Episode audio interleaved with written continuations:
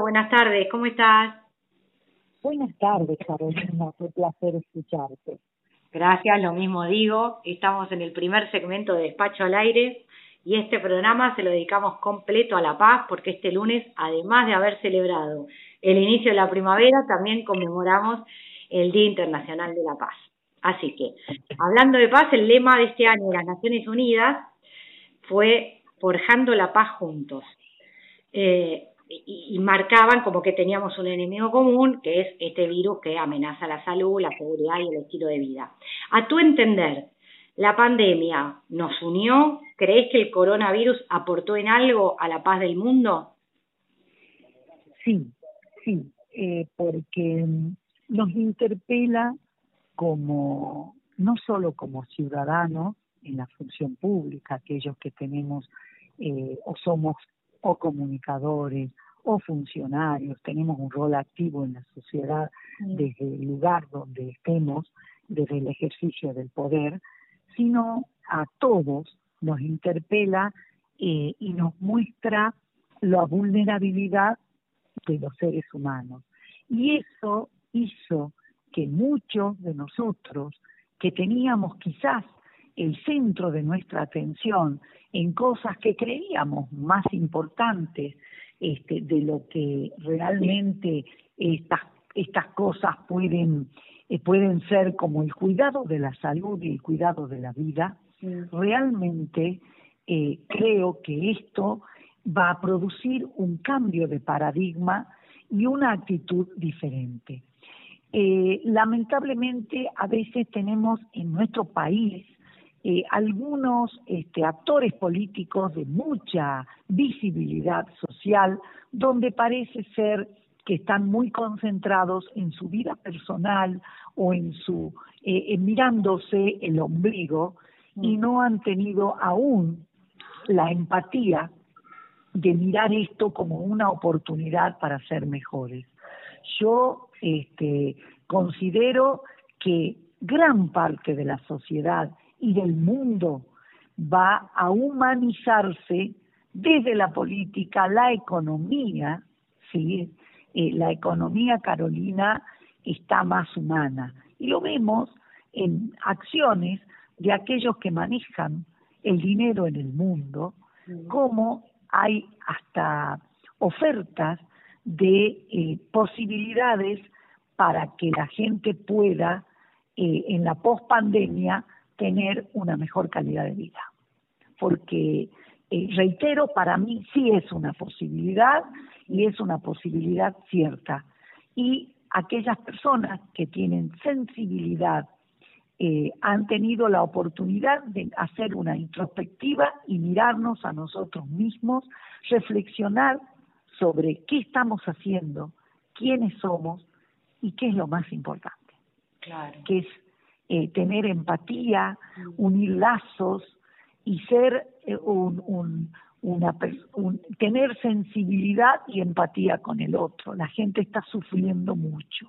Estamos perdiendo este seres queridos, amigos, familiares y esto nos tiene que movilizar y aquel que aún no le cayó la ficha, creo que este, le caerá pronto.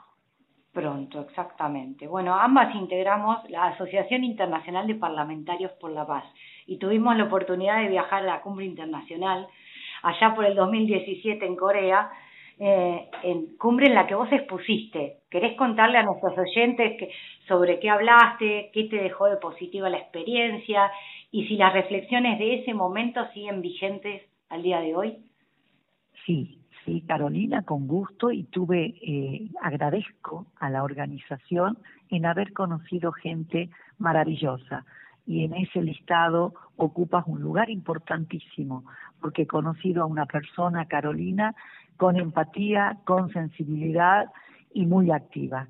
Así es que, este, y esa es la razón, hoy nuevamente nos unimos en este proyecto de poder colaborar por la paz y cumplir con aquel lema de Naciones Unidas del 2020, forjando la paz juntos. Eh, esa, ese mensaje que di en el 2017 en Corea sigue vigente. El mensaje estaba orientado eh, sobre la paz, la seguridad y el desarrollo. Mm. Y hoy es más actual que nunca, porque no hay paz sin desarrollo. Y el desarrollo, para que podamos tener desarrollo humano y eh, las personas puedan alcanzar la plenitud humana, necesitamos seguridad. Y cuando hablamos de seguridad, no solo hablamos del poder transitar eh, con sintiéndome segura, sino cuando hablo de seguridad, hablo de seguridad jurídica, hablo de seguridad eh, y, este, económica, hablo de seguridad desde que un Estado me brinde la posibilidad de poder desarrollarme como persona dentro de un ambiente amigable y no de una sociedad violenta. Entonces, estos fueron los ejes eh, de, que he eh, transmitido en aquel mensaje, del cual debo agradecer porque fue eh, una oportunidad en la cual haber sido la voz de nuestro país, de Argentina, en una cumbre tan importante, con un objetivo tan noble como la paz y bregar por la paz en el mundo, hoy tienen mayor importancia y mayor impacto y están más actuales, reitero, que nunca. No hay paz, no hay sin seguridad, no hay desarrollo sin paz. Son tres ejes que son y unen en un mismo concepto. Claro. Bueno, le cuento a los oyentes, por si alguno se conectó más tarde, que estamos conversando con la senadora Silvia del Rosario Jacopo. No sé si normalmente usas el del Rosario, pero yo dije el nombre completo. Eh, recientemente pusiste en, un webinar muy lindo eh, que se llamaba Valores de Paz en tiempos de crisis. Eh, y en particular tu eje, si no recuerdo mal, era sobre gestión pública y transparencia. Que, ¿Cuál fue el, el punto central que marcaste en tu exposición? Eh, casualmente, eh, como eje de aquel tema de 2017, sigo trabajando como eh, embajadora de la paz en mi país por la transparencia en la gestión pública desde la gestión pública, porque el tener un gobierno que avasalle o no garantice los valores republicanos, eh, nos tienen que movilizar. Y ese eje de los valores de la paz este, en tiempos de crisis eh, y la transparencia es muy importante, pero muy importante porque eh, los actos públicos que no son transparentes o que esconden una intención que va en contra de los valores republicanos eh, es algo que debemos eh, visibilizar y tenemos la obligación de alertar a la ciudadanía. La República Argentina hoy está atravesando una de las peores crisis que logramos sostener, afianzar en aquella recuperación de la democracia. Y ya no es la democracia en sí, sino qué democracia queremos. Claro. ¿Qué democracia quiero? Quiero una democracia, Carolina, donde se me cercenen las libertades y no se me garantice los valores más eh, nobles como y más importantes de un ser humano, no solo el valor de la vida, sino de la libertad. ¿Qué derecho humano estamos garantizando, donde estamos atropellando las instituciones básicas de la República, donde no respetamos la Carta Magna, donde están nuestros derechos y nuestras garantías individuales. Es muy grave y es muy triste. Entonces, ese mensaje fue orientado con mucha demencia, con mucha fuerza, a que los ciudadanos no es la misma Argentina la del año 82-83. Hoy hay una ciudadanía informada y movilizada. Y esa es la ciudadanía que hoy, que hoy va a ser el custodio de aquella república que hemos recuperado y que en el año 94 un hombre que fue un visionario, pudo equilibrar la República con la constitución del Consejo de la Magistratura y con la composición de un órgano que garantice a la justicia. Lamentablemente alguien, las mismas manos que hoy están atropellando la justicia, las mismas manos cambiaron la composición de ese consejo al cual pertenezco, Carolina. Al cual pertenezco y hoy, lamentablemente, el equilibrio que debería tener no lo tiene porque tiene una mayoría política y no académica como la que aquella reforma del 94 garantizaba cuando la señora Cristina Fernández de Kirchner cambió la composición de este Consejo de la Magistratura. Y ahora quieren ir por la Corte y quieren volver al Consejo de la Magistratura cambiando pautas de funcionamiento y cambiando eh, resoluciones administrativas con fuerza de ley. Tremendo. Bueno, te voy a llevar a un tema un poco eh, menos dramático porque ese panorama sí eh, es, es duro. Eh, yo quería preguntarte porque eh, además de Fugenia presidís la Comisión de Turismo e integrás la de Economías Regionales y Jujuy es una hermosa provincia para visitar todo el año, pero por el tema de la pandemia, este año sabemos lo difícil que fue para el sector turístico en general. ¿Cómo, cómo es el caso de Jujuy? ¿Cómo se está viviendo en ese sector? Y si querés ampliar respecto de, de, otro ámbito en tu provincia. Con gusto, Carolina. Eh, nosotros tuvimos eh, casi 60 días, 60, perdón, 63 días sin circulación local cuando se inicia y cuando se realiza el decreto, el cual fue acompañado y aplaudido y con mucha este, convicción por el pueblo argentino, donde el presidente de la Nación, Alberto Fernández, decide declarar la emergencia sanitaria y el confinamiento social. Nosotros en la provincia este, no teníamos circulación local, no tuvimos circulación local hasta que desgraciadamente en el mes de junio, eh, en forma abrupta, eh, comenzó un brote en las fuerzas de seguridad de nuestra provincia y luego por un contacto este estrecho entre las fuerzas de seguridad y de salud se diseminó y explotó en la salud pública de nuestra provincia. Pero quiero señalar que en ese tiempo, desde marzo a junio, tuvimos un visionario, que fue nuestro gobernador, y que eh, multiplicó por 100 la capacidad de nuestro sistema sanitario.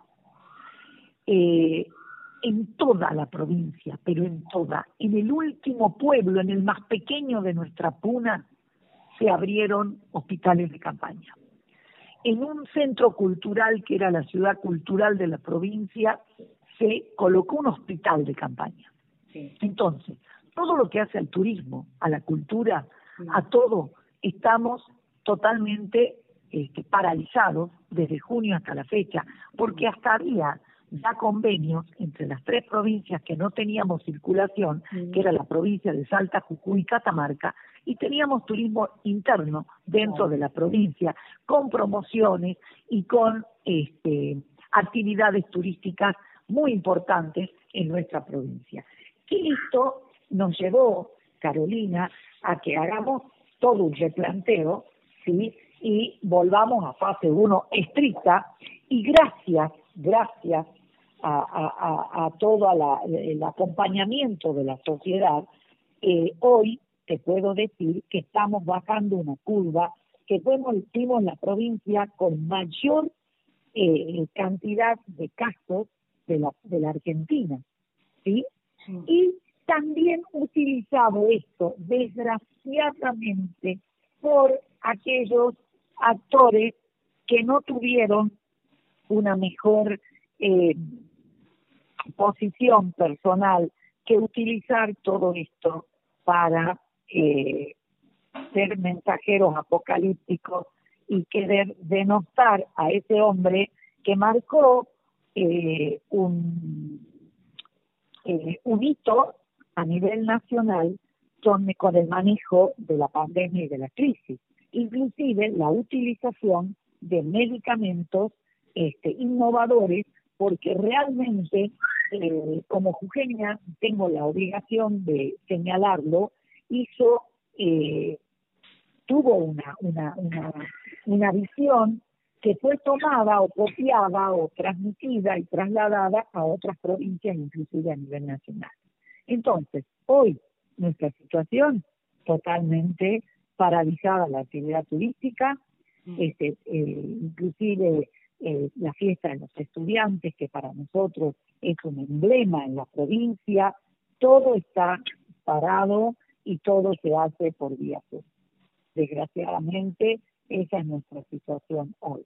Bueno, Así que Carolina, espero que esto pase pronto, porque nuestro eje de desarrollo en la Argentina, en toda la Argentina y en nuestra provincia, el turismo es de gran impacto y de muchísima importancia la actividad turística para el desarrollo de la Argentina que todos esperamos volver a gozar y disfrutar como ciudadanos, ¿no?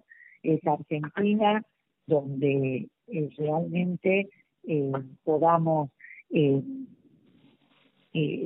transitar y, recibir no solo al turista de nuestro país, sino al turismo extranjero que es generador esta actividad de riqueza como ninguna. Es la industria sin chimeneas que desarrolla a lo largo y a lo ancho del país a este, el pueblito donde nada sería posible de desarrollar una actividad económica, el turismo lo hace y lo desarrolla. Lamentablemente también tengo que compartir, y no es porque quiera hoy dar todas las malas noticias, compartir, Carolina, eh, el, el veto del Poder Ejecutivo sobre lo que habíamos logrado, que era la eh, la emergencia turística, la ley de emergencia turística, el veto que eh, hizo el Poder Ejecutivo de eh, los créditos a los cuales se podía acceder desde la actividad turística a tasa cero por el Banco de la Nación Argentina. Esa fue una mala noticia que recibió la actividad turística el día de ayer. Pero bueno, este, todo esto espero sea subsanado eh, pronto y que podamos volver a crecer y a mirar al turismo como una de las grandes salidas que tiene nuestro país maravilloso, tan extenso y con eh, paisajes únicos como nuestro cerro de siete colores, nuestras salinas grandes como una de las siete maravillas elegidas este, por el mundo moderno y tantas cosas que tiene nuestro país, eh, que pueda esto ser una realidad lo antes posible. Ay, que así sea. Bueno, Silvia, se me terminó el tiempo de bloque, así que simplemente para cerrar, obviamente agradecerte y a ver si brevemente puedes dar un mensaje a nuestros oyentes eh, relacionado con la paz, puede ser mundial o en nuestro país, y así damos por concluida la entrevista. Carolina, decirle a todos los oyentes que nada es imposible, que ahora más que nunca apelemos a los mejores sentimientos que cada uno de nosotros tengamos y que nos comprometamos como ciudadanos de bien, como hermanos, a trabajar en forma activa para lograr estos objetivos, lograr la paz. Sin paz, nada es posible. Entonces, este compromiso que asumimos algunos actores directos que tuvimos el privilegio Carolina, como vos y yo, muchos de los que conformamos esta organización mundial, de que nos contacten y que nos convoquen a trabajar, todos, todos lo pueden hacer desde su lugar, desde su hogar y desde el lugar que cada uno ocupe en la sociedad. Realmente esto es eh, para, para que nos unamos, para que trabajemos, para que nos este, unamos nuestros esfuerzos eh, día a día eh, y podamos lograr eh, la paz que todos merecemos en esta Argentina maravillosa a la cual pertenecemos.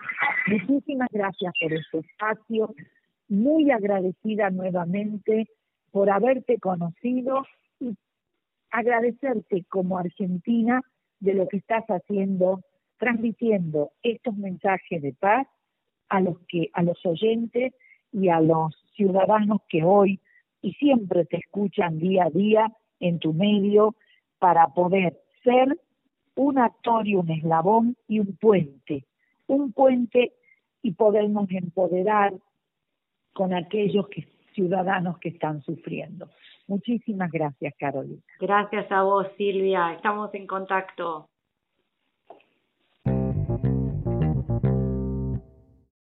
Hola Alejandro, ¿cómo estás? Bienvenido a este oh. segundo bloque del programa.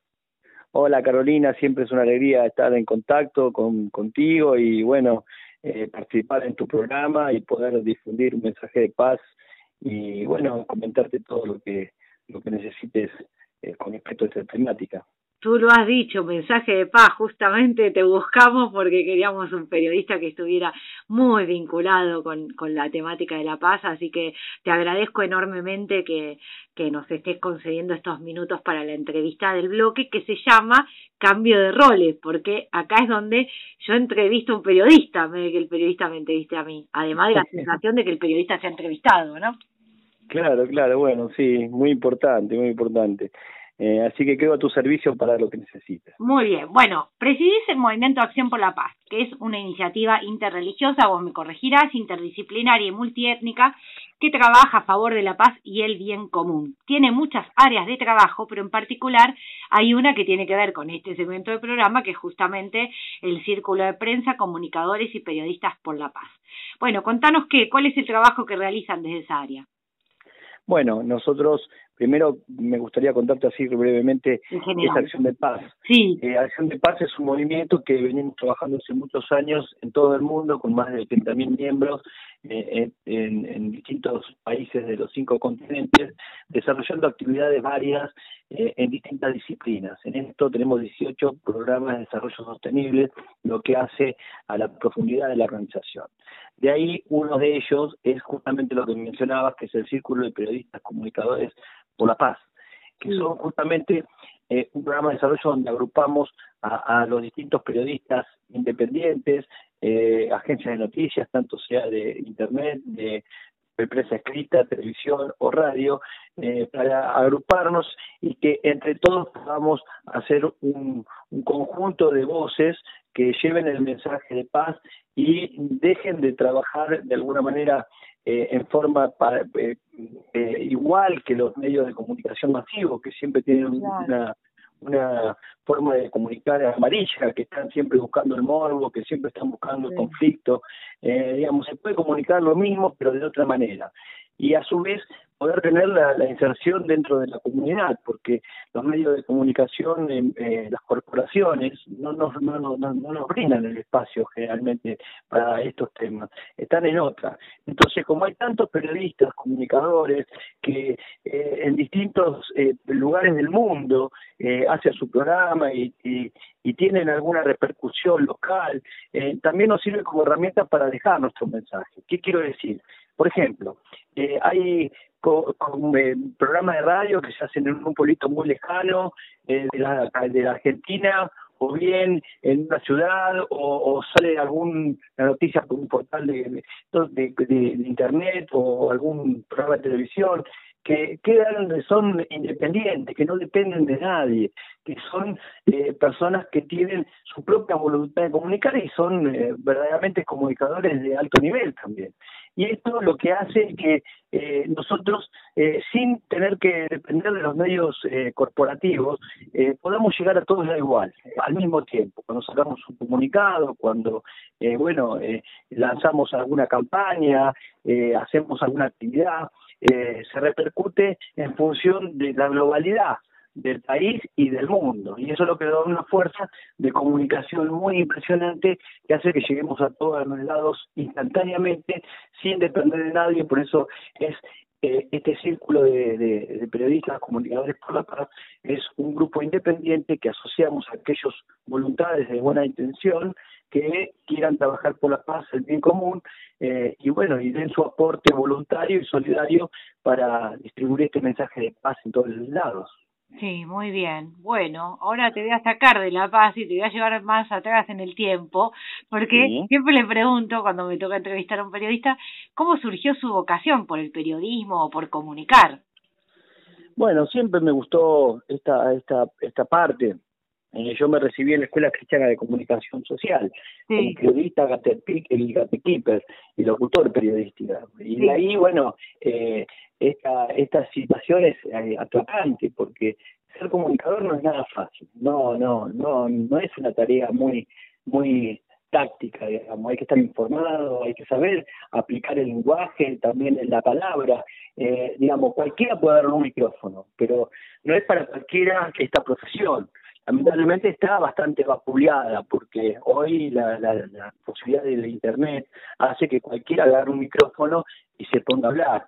Pero de ahí además, como todas las profesiones, hay que formarse y capacitarse para, para poder dar un mensaje acorde e, y, verdadero con, con la verdad que un periodista tiene que aplicar cuando da una información. Y por sobre todo mantener el, el lenguaje, porque el valor de la palabra, estamos acostumbrados hoy en los medios de comunicación de escuchar insultos, de, de maltratarse, de, de criticar sin ningún, ninguna razón, inclusive eh, hacer noticias difamadoras. Eh, eso es lo que está pasando hace un tiempo largo, no solamente en Argentina, sino en el mundo. Bueno, eh, eso tiene que ver también un poco con la falta de profesionalidad de, los comunicadores y de los periodistas. Ahí es donde nosotros apuntamos también a la formación y aprender también a, manejar esa información que verdaderamente circula antes de poder distribuirla. Eso es mi vocación de servicio, así que por eso eh, en su momento desde chiquito me gustó y bueno, pude realizarlo. Qué bueno, bueno, vos dirigís una revista que eh, se llama Acción de Paz también y fue declarada de interés cultural eh, de la ciudad por la legislatura porteña Sé que tenés un programa de radio, Diálogo de Acción de Paz, que se emite por eh, Radio Babel. Eh, ¿Cómo se te ocurrió poner en marcha estos dos medios de comunicación? Los nombres no me llaman la atención porque es parte de todo el movimiento de acción, de acción por la paz, de acción de paz. Eh, pero en particular, ¿cómo, ¿cómo surgió esto de la revista y la radio? Bueno, como te decía anteriormente, es tan importante la comunicación, hoy creo que es una herramienta de las más importantes que tiene el mundo, la comunicación. Y nosotros teníamos que tener también nuestra herramienta propia. Eh, de ahí decidimos hacer esta revista que tiene una particularidad muy muy determinada, que es, bueno, justamente fue declarada por el gobierno de la ciudad, por la legislatura de la ciudad de Buenos Aires, por el decreto 475-15, eh, como de interés cultural y, de, comunicación. Y, esta revista lo que tiene es que no solamente maneja información eh, en el relato de, la publicación, sino que eh, en este caso el valor agregado de que realmente se trabaja sobre la paz, pero con un mensaje unificado. ¿Qué quiero decir? Por ejemplo, nosotros ya tenemos siete ediciones de la revista eh, y, y no y, tiene un, un, un, título de la revista. Por ejemplo, en la primera revista fue eh, Los Milagros de la Fe, la ah. segunda y, y, así cada cada cada edición tiene un, tema. Entonces Claro, todos los, los que participan, que son la mayoría son personalidades, buscamos de, de alto impacto, eh, personas de alto impacto que tengan alguna repercusión en la sociedad, eh, entre ellos los líderes religiosos más importantes del país y del mundo que nos acompañan, y, todos dejan su mensaje en función de un tema. Entonces, cuando uno termina de leer los 40 eh, personalidades que, que escriben en la revista, puede sacar una reflexión global de una de un, de un de un título que da al mensaje de paz. Cada uno tiene su pensamiento de acuerdo a su mirada, de su punto de vista, de su punto de de, de su aspecto teológico, de, aspecto de vida. Y bueno, y ahí uno puede sacar una conclusión global de eh, ese tema que nosotros queremos instalar. Y eso es lo que da la diversidad. Y ahí apuntamos como una revista distinta, que no solamente es información de un tema de, los temas del día, sino que eh, habla del conjunto de voces, apuntando siempre al mismo título y después cada uno puede eh, poner tu, su propio su propio pensamiento en función de lo que de lo que lee. Y con respecto al programa de radio, nosotros desde el primer día, Acción de Paz, eh, nace como un programa de radio, el Radio Conexión, eh, Conexión Abierta de la Universidad Abierta Americana, ah, que, fue el primer programa de radio donde eh, se juntaron los líderes religiosos más importantes del país, entre ellos fueron 12 líderes religiosos de todos los credos, que fue muy difícil ponerlos en una mesa, porque de alguna manera había mucha diferencia, en ese momento no se hablaba ni de diálogo interreligioso, ni, y, de alguna manera había algunos pluritos entre los mismos religiosos, porque nosotros como organización apostamos a la paz al diálogo interreligioso, que es el valor agregado de nuestra organización, como lo dice el Papa Francisco. Como existe el profesional médico, que uno, como lo vemos ahora, tiene un problema de, eh, de salud y tiene que ir al médico, tiene un problema jurídico y tiene que ir al abogado. Bueno, los fieles de cada religión, ¿a dónde van? A, los templos, van a la sinagoga, van a, a la mezquita, etcétera, etcétera. Entonces, de ahí eh, los líderes religiosos que son los encargados de calmar esa fe, esa, esa espiritualidad, esa sed de paz en los corazones de las personas, tienen que de alguna manera no solamente mandar ese mensaje o llegar a, las personas, a los fieles de cada uno, sino después se tiene que mantener eh, eh, hacia afuera en un diálogo con los otros, con los otros credos, eh, más allá de sus temas teológicos, porque si hablamos de temas teológicos, siempre va a haber diferencias, siempre va a haber diferencias. Ahora, no busquemos las diferencias, sino busquemos lo que nos lo que nos une. En este caso la paz tiene que ser lo, que nos une y dejar los temas teológicos porque la fe no es no es no, no te la compra nadie, no te va a sacar nadie la fe tuya. Eh, eso es una cosa que está instalada en tu persona porque es tu conexión con Dios. Después cada uno eh, va, a va a la búsqueda de su propia religión, o tal vez no, pero de ahí el más, en este programa de radio hemos juntado a todos inicialmente para tratar de impulsar ese diálogo que, que el interreligioso que el Papa Francisco eh, lo manifiesta en su primer momento y hoy se podemos decir que ya no se habla de diálogo interreligioso sino que ya hay una amistad entre las religiones, entre los religiosos que han demostrado esa unión eh, y salvando esas diferencias que existen pero que hacia afuera muestran una realidad de diálogo, que es lo que tiene que pasar en los corazones de las personas, porque la paz comienza en el corazón de cada uno. Si nosotros logramos esa paz en nuestro corazón, de ahí en más vamos a poder empezar a compartirla con el otro, en la familia, en el grupo, en la escuela, en la universidad, en la sociedad, en el mundo entero.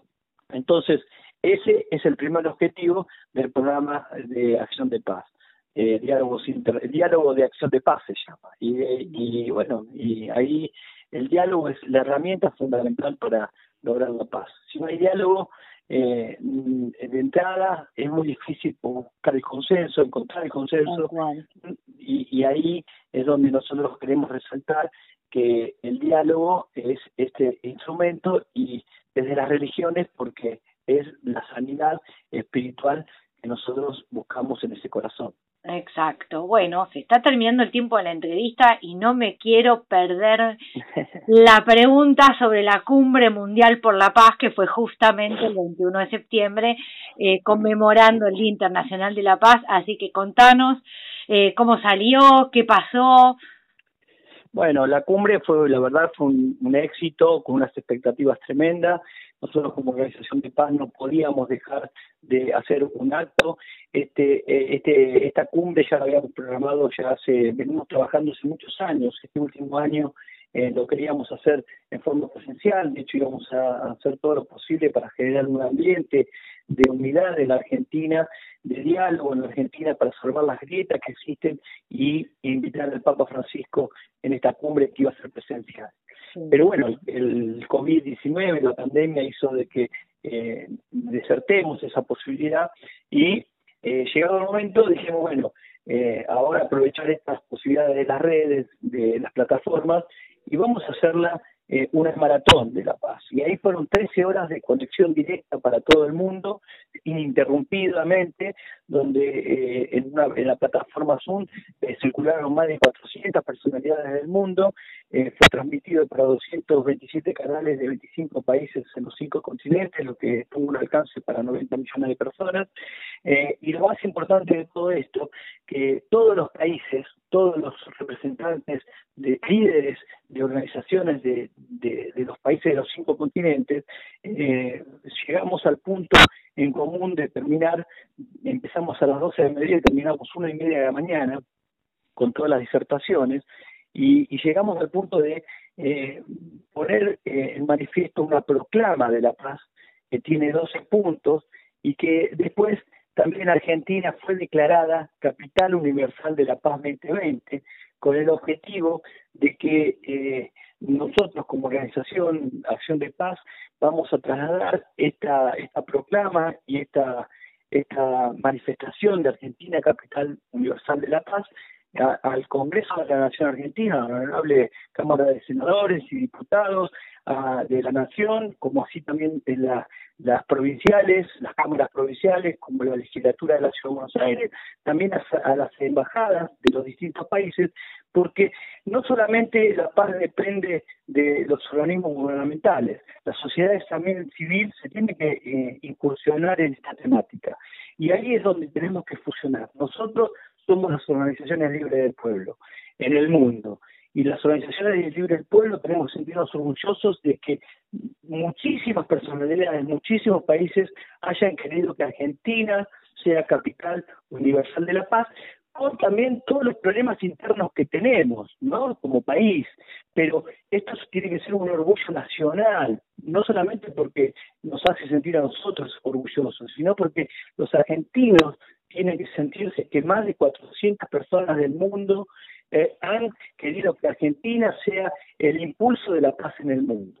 Y esta cumbre eh, vino para quedarse porque eh, va a ser llevada a otros países años tras años y va a circular durante el tiempo indeterminado, porque imagínate, con tantos países en el mundo, eh, tenemos una proyección mínima de 30, 40 años de trabajo por delante, o sea que nos da una visión futurista, una visión de esperanza para trabajar con las nuevas generaciones y seguir año tras año a que los países se, se involucren eh, desde los gobiernos en esta temática, no solamente para mirar cómo trabajan las organizaciones civiles, sino para trabajar en conjunto con las organizaciones civiles del mundo, porque eso es un complemento que tiene que practicarse para que eh, esto pueda ser una realidad.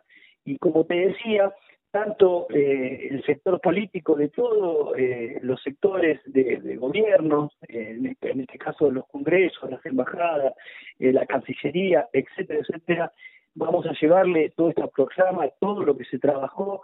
Imagínate que fueron 13 horas ininterrumpidas a nivel mundial eh, desde una plataforma que fue no solamente una circulación de esas 400 personas, sino proyectada ante estos tantos canales en los cinco continentes, sino también se trasladó lo que pasaba dentro de esa plataforma eh, para Facebook Live, para toda, para toda la red.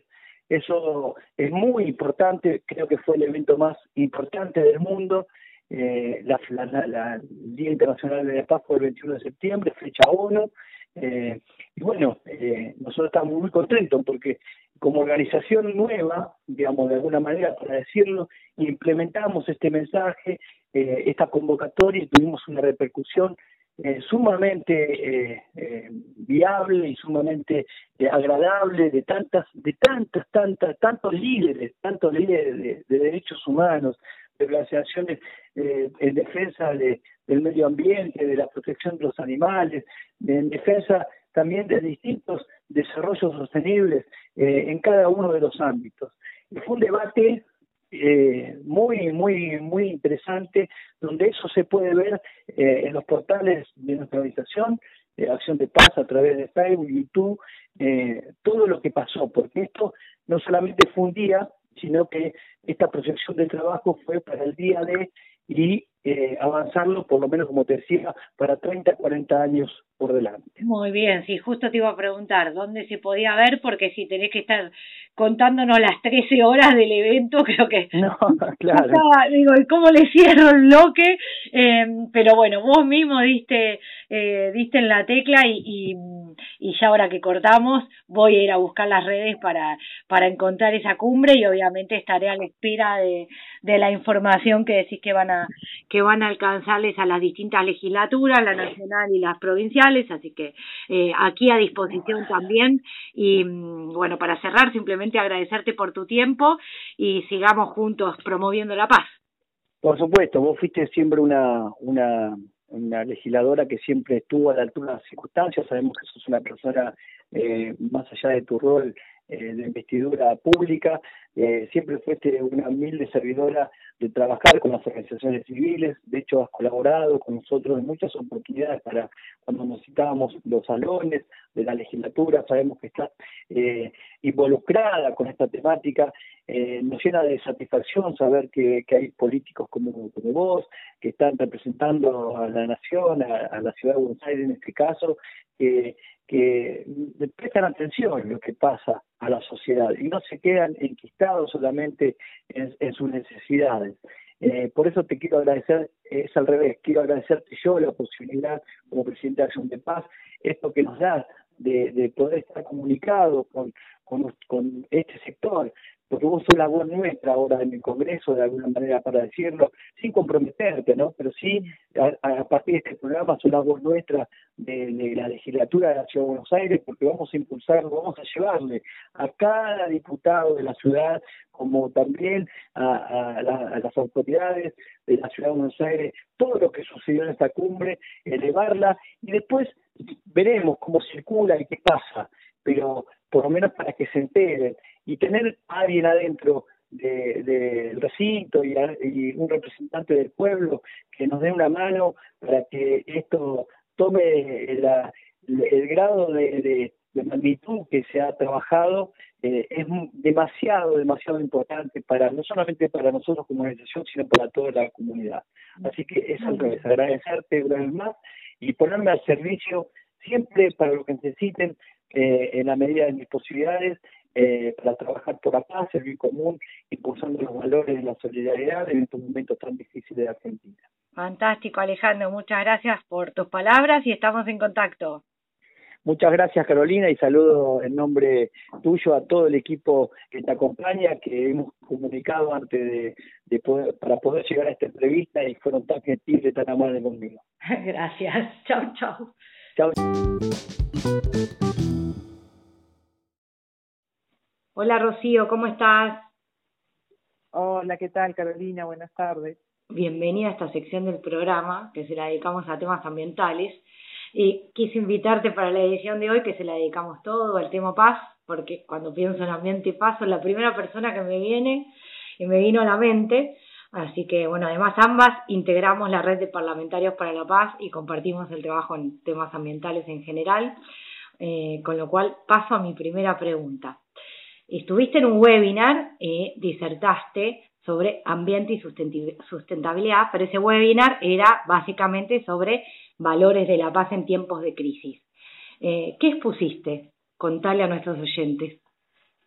Bueno, la verdad que, que me parece que era un, que es un tema que está muy bueno en este momento plantearnos eh, justo cuando estamos atravesados por una pandemia. El COVID creo que sacudió al mundo entero y nos hizo replantearnos, bueno, ¿qué estamos haciendo con, con nuestra casa, con nuestro planeta? Eh, eh, el cambio climático llegó para quedarse, eh, lo vimos claramente durante estos últimos meses, entonces, bueno, tenemos que, que empezar a ver eh, si queremos cuidar nuestro, nuestro hogar, queremos tener una, una producción mucho más sustentable, queremos ayornarnos a, lo que se viene, eh, bueno, ¿qué medidas vamos a tomar y qué vamos a hacer eh, como ciudadanos y como país. Me parece que esta pandemia nos interpeló bastante y nos sacudió a todos mucho. Así que me parece muy interesante que, que en un contexto de, de, buscar la paz mundial, de buscar el bienestar de todos los ciudadanos, eh, bueno, empecemos a, replantearnos nuevas formas de producir, nuevas formas de, de, nuevos circuitos económicos. Eh, y ya te digo que la palabra sustentabilidad esté presente eh, de ahora en más en, nuestro lenguaje. Claro, pero ¿cómo contribuimos? Nosotras, por ejemplo, que trabajamos en temas ambientales, eh, ¿cómo podemos traducir eso en eh, una versión más pacífica del intercambio, no sé, entre los vecinos, por ejemplo, en el nivel vecinal o pensando más en grande en el nivel de los estados? Bueno, me, me parece primero nosotros en nuestro rol, yo como legisladora de la provincia de Buenos Aires trabajo mucho en tres ejes bastante estratégicos que considero que, tienen que ver con el cuidado del medio ambiente y tres temas fundamentales en, lo que es la producción, que son eh, energía, eh, el agro y la industria. Ah, desde ahí tengo numerosos proyectos de ley eh, que vienen a, a y a trabajar en, una nueva, una nueva mirada, una mirada mucho más limpia, más ecológica, más en contacto y cuidado con el medio ambiente y que además permitan a la provincia de Buenos Aires, que yo siempre digo que es el motor económico del país, eh, bueno, le permitan producir cada vez más eh, cuidando los recursos naturales que tiene, eh, que eso es fundamental. Por eso también trabajamos cuidando recursos claves como es el recurso hídrico, como es el suelo, con una ley de humedales. Eh, bueno, me parece que, que por ahí es, es, el eje y es nuestro trabajo. Y, y esto, a ver, si, si como país eh, tomamos la posta, siendo un país que produce alimentos, alimentos que se exportan y que se venden al mundo, y, y teniendo en cuenta de que son son medidas globales, porque el cuidado medioambiental no sirve de nada que lo tome un solo país y no se trabaja en forma global y mirando eh, hacia afuera y lo que está haciendo el mundo, me parece que, que en ese sentido ahí está, o es interesante esta mirada de este contacto con lo que, con lo que está ocurriendo a, a nivel mundial. Claro, bueno, uno de tus pilares de trabajo legislativo, que también es una pasión que compartimos, es el tema de las energías renovables. Eh, contale a nuestros oyentes por qué debe haber más fuentes de energía limpia en la matriz energética local y nacional y cómo están en la provincia de Buenos Aires con ese tema.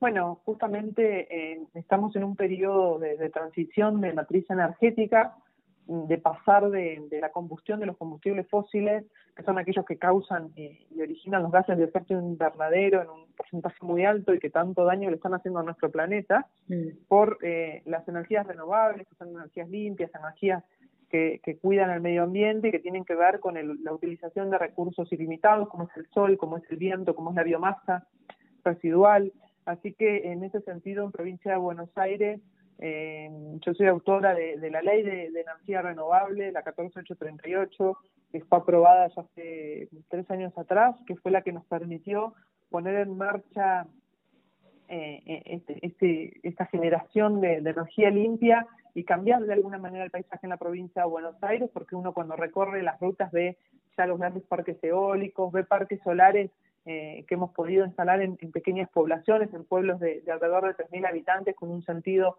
muy social, muy educativo. Así que eh, esta realidad de a poco fue cambiando, pero tenemos que seguir impulsándola, tenemos que seguir trabajando, por eso eh, vengo de una reunión con las cooperativas eléctricas donde debatimos la ley de generación distribuida, una ley que le va a permitir a los usuarios de la provincia de Buenos Aires poder generar su propia energía renovable a nivel domiciliario, también los comercios y las pymes, eh, para el autoconsumo y una eventual eh, inyección a la red cuando haya un excedente. Eh, creo que, este es el camino, que, instalamos la, la, semillita o dimos el primer paso para la generación de energía renovable y que ahora tenemos que continuar. Este proyecto de generación, o sea, de adhesión a la Ley Nacional de Generación Distribuida, del que sos autora, ¿ya se aprobó o todavía está en tratamiento? Estamos en debate en la Comisión de, de, Energía del proyecto de generación distribuida. Hay un proyecto de mi autoría que abriera la ley nacional sí. y genera un régimen de promoción para la provincia de Buenos Aires. Sí. Hay un proyecto presentado por una legisladora eh, del bloque oficialista, Fernanda Bevilacqua, la cual eh, establece un régimen propio, un régimen autónomo para la provincia de Buenos Aires y una adhesión parcial a la ley nacional. Oh, Así que, bueno, estamos tratando de, de llegar a un texto eh, que sea un buen texto de ley para la provincia de Buenos Aires, que sea aplicable, que, que le dé la oportunidad a los bonaerenses de tener generación distribuida.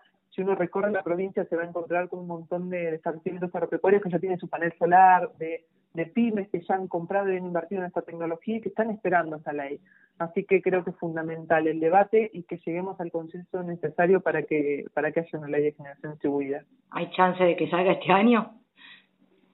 Eh, mm. No no me atrevo a, decirlo porque nos, nos dijeron, la última reunión de comisión fue hace dos meses, nos dijeron que a la semana nos juntábamos para rever unas observaciones que nosotros habíamos hecho y, no se juntó más la comisión, eh, no nos están respondiendo, así que no sabría decirte cuánto va a llevar. Yo soy de las que insiste y trabaja todos los días para que sea una realidad cuanto antes. Sí, si el ministro de Infraestructura dijo que la energía renovable llegó para quedarse, el de la provincia, ¿no? Esperemos que, eh, que esto también llegue para quedarse, ¿no? Que la ley se, se realmente se sancione. Sin duda, eh, esas palabras de, de, a mí me las dijo también en persona el, eh, el subsecretario de Energía Renovable de la provincia de Buenos Aires, preguntándole por generación distribuida. Eh, así que, bueno, yo lo invité a, a trabajar juntos eh, en esto porque vuelvo a lo mismo, lograr los consensos es lo que va a hacer que, que tengamos una ley buena, una ley que le sirva a los bonaerenses eh, y en ese camino y esa es nuestra forma de trabajar y siempre lo planteamos de esa manera. Muy bien. Bueno, paso a otro proyecto tuyo muy bueno, que es el del fomento a la construcción de vehículos eléctricos en la provincia. Y bueno, este, este impulso a la industria de la movilidad eléctrica es una noticia positiva y una buena forma de celebrar el cierre de la Semana de la Movilidad Sustentable, que terminó el martes. Así que bueno, quiero aprovechar para que nos cuentes un poco sobre este proyecto, con quién lo trabajaste, qué plantea, cuáles son los incentivos. Bueno, mira, la provincia de Buenos Aires eh, dos puntos mencionarte como para que la gente que nos escucha entienda mm. eh, y mencione. Primero, la flota de, colectivos más grande de Latinoamérica, 18.000 colectivos circulan a diario por, por el área metropolitana de, de Buenos Aires. Eh, eso por un lado. Y por otro lado, el primer vehículo eléctrico de nuestro país, que es, es Zero Electric, eh, es un vehículo que se fabricó en Morón, provincia de Buenos Aires. Entonces, por un lado vemos que tenemos, eh, tenemos la verdad que, el transporte nuestro, el transporte público hoy está, está con, muchas deficiencias, con muchos problemas, eh, es inseguro, eh, no le da una, una, un buen servicio, una buena calidad a los usuarios para transportarse en trabajo, pues es, es fundamental. y por otro lado vemos que tenemos científicos, que tenemos a las universidades, que tenemos gente pensando y fabricando vehículos eléctricos y está eh, incorporando esa nueva tecnología y generando puestos de trabajo. Entonces, bueno, esas dos patas hay que unirlas y hay que trabajar en consecuencia. Así que yo invité eh, a la Comisión de Transporte, a su presidente, invité al, Sindicato de Transporte de la Provincia de Buenos Aires, eh, con varios actores como como esa ABEA, que es la Asociación Argentina de Vehículos Eléctricos, mm. con diputados nacionales también que están trabajando en estos en estos temas. Bueno, nos pusimos a pensar y así eh, elaboramos un proyecto de movilidad eléctrica para la provincia de Buenos Aires que, como te decía, tiene en cuenta todos los, los eslabones de, la cadena productiva, desde la fabricación de un vehículo eléctrico hasta tener en cuenta eh, qué significa o, qué cambio tendría para un usuario dentro del circuito de, lo que significa el, el, transporte público, eh, el transporte privado. Eh, bueno, eh, es bastante amplio el proyecto, es bastante abarcativo y, la verdad yo creo que, que es un gran desafío que tenemos por delante. Provincia de Buenos Aires no tiene, hoy no tiene ni siquiera pruebas piloto, así que hay que insistir y hay que seguir trabajando porque tenemos todo para que para desarrollar la industria de la movilidad eléctrica. En, en una de las mesas que hicimos en el Congreso Nacional de este tema, la mayoría de los países eh, fue una mesa de legisladores a nivel latinoamericano. La mayoría de los legisladores eh, creían que, que tanto Argentina como Brasil y México iban a ser los grandes fabricantes de, de esa tecnología y el resto de los países iban a adquirirla. Y, y vemos que, que, bueno que nuestro país todavía no se ha dado este, así que bueno tenemos que trabajar y, y, yo creo que tenemos esa posibilidad y esa apertura de generar una industria nueva. Entonces los incentivos los plantean desde los dos lugares tanto para la producción o sea para la oferta como para la demanda. Sí, sin duda. Tenemos que, creo que, que los incentivos y el régimen de promoción del vehículo eléctrico tienen que ser primero debatido con todos los actores, porque mm. tiene que ser una ley súper amplia, con una mesa de, de trabajo muy amplia, eh, y después que, que siempre cuando uno quiere instalar ¿no? una tecnología nueva, quiere instalar una, una industria nueva, tiene que buscar de qué manera los, impulsa, eh, cómo, cómo hace esa, cómo, cómo promociona, porque el primer tiempo el inversor necesita saber, bueno, de qué manera o por qué invertiría en esto. Entonces es fundamental trabajar con, con una, una buena, eh, un buen régimen de promoción y de incentivos. Muy bien. Bueno, ¿en qué proyecto estás trabajando ahora o proyectos? Elegí alguno y de la comisión que quieras, el que más te guste. Ay, qué, qué brete. Bueno, eh, la verdad que estuve el lunes reunido con Carlap eh, trabajando, se me vino a la mente ese, trabajando un proyecto de buenas prácticas para el campo, que me parece fundamental, sobre todo en este contexto de pandemia, el campo es, eh, es uno de los rubros que no, no paró, que siguió produciendo y que, y que tenemos que, que apoyar, tenemos que incentivar a que produzca cada vez más, que siga generando los alimentos que necesitamos eh, así que, bueno, trabajamos juntos un proyecto de buenas prácticas con este concepto de sustentabilidad que hablábamos al inicio. Me parece, me parece muy interesante. Eh, como te decía, trabajo, trabajo muchos proyectos que tienen que ver sobre todo con, con la producción y con generar nuevos puestos de trabajo, que es el camino y es lo que estamos necesitando en la provincia de Buenos Aires por sobre todo. Qué bueno, excelente. Para cerrar, porque en algún momento se termina la entrevista, y este es el momento, quería preguntarte, eh, ¿cómo crees que afectó la pandemia al ambiente? En general se dice que tiene impactos positivos, pero bueno, podrías haber eh, recibido algún tipo de comentario o reflexión en, dirección contraria, ya sea en el mundo o enfocado en nuestro país, o incluso si querés poner el foco en la, en la provincia de Buenos Aires. Mira, el, el impacto positivo, si te referís a que vimos que durante el periodo en que la gente o el mundo paró, entre comillas, que la gente se guardó en sus hogares por la cuarentena y vimos eh, imágenes de, de, algunos lugares donde eh, aparecieron animales, y aparecieron peces y el cielo estaba más limpio. Eh, si, si nos referimos a eso, me parece que fue muy corto porque ya aparecieron nuevamente las noticias con mediciones, eh, de impacto ambiental donde ya volvimos a estar en, en los mismos eh, los mismos parámetros que antes de la pandemia entonces creo que lo positivo fue muy cortito eh, en cuanto a lo negativo eh, yo creo que eh, atravesar una crisis económica hace que, que aquellos países que, que, bueno que más problemas económicos tengan eh, digamos, no tengan posibilidad de contar con mejor tecnología, con mejores recursos para producir en forma sustentable. Entonces, los países pobres generalmente tienden a contaminar mucho más porque justamente esa inversión eh, en la tecnología, en la tecnología les falta. Así que yo creo que eso, eso es lo negativo, que esta crisis económica no tenemos que permitir de caer en, en, en prácticas que, que vayan, sean contrarias al medio ambiente, sino que por el contrario tenemos que seguir trabajando y viendo, buscando la manera de producir en forma sustentable. Así que me parece que un poco eh, esas son las dos cosas que, más veo que, que atravesó la pandemia en cuanto eh, a lo positivo y lo negativo. Muy bien, bueno, muchas gracias Rocío por tu tiempo. Eh, aprovecho para liberarte porque sé que tenés ocupaciones por tu maternidad. Así que nuevamente gracias y espero tenerte pronto nuevamente en el programa, ya con los proyectos eh, sancionados y, y que nos cuentes acerca de la implementación.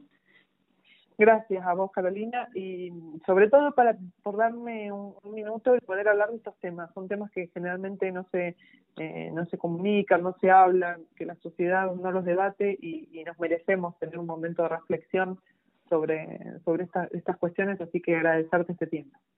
Muy bien, muchas gracias a vos. Chau, chau.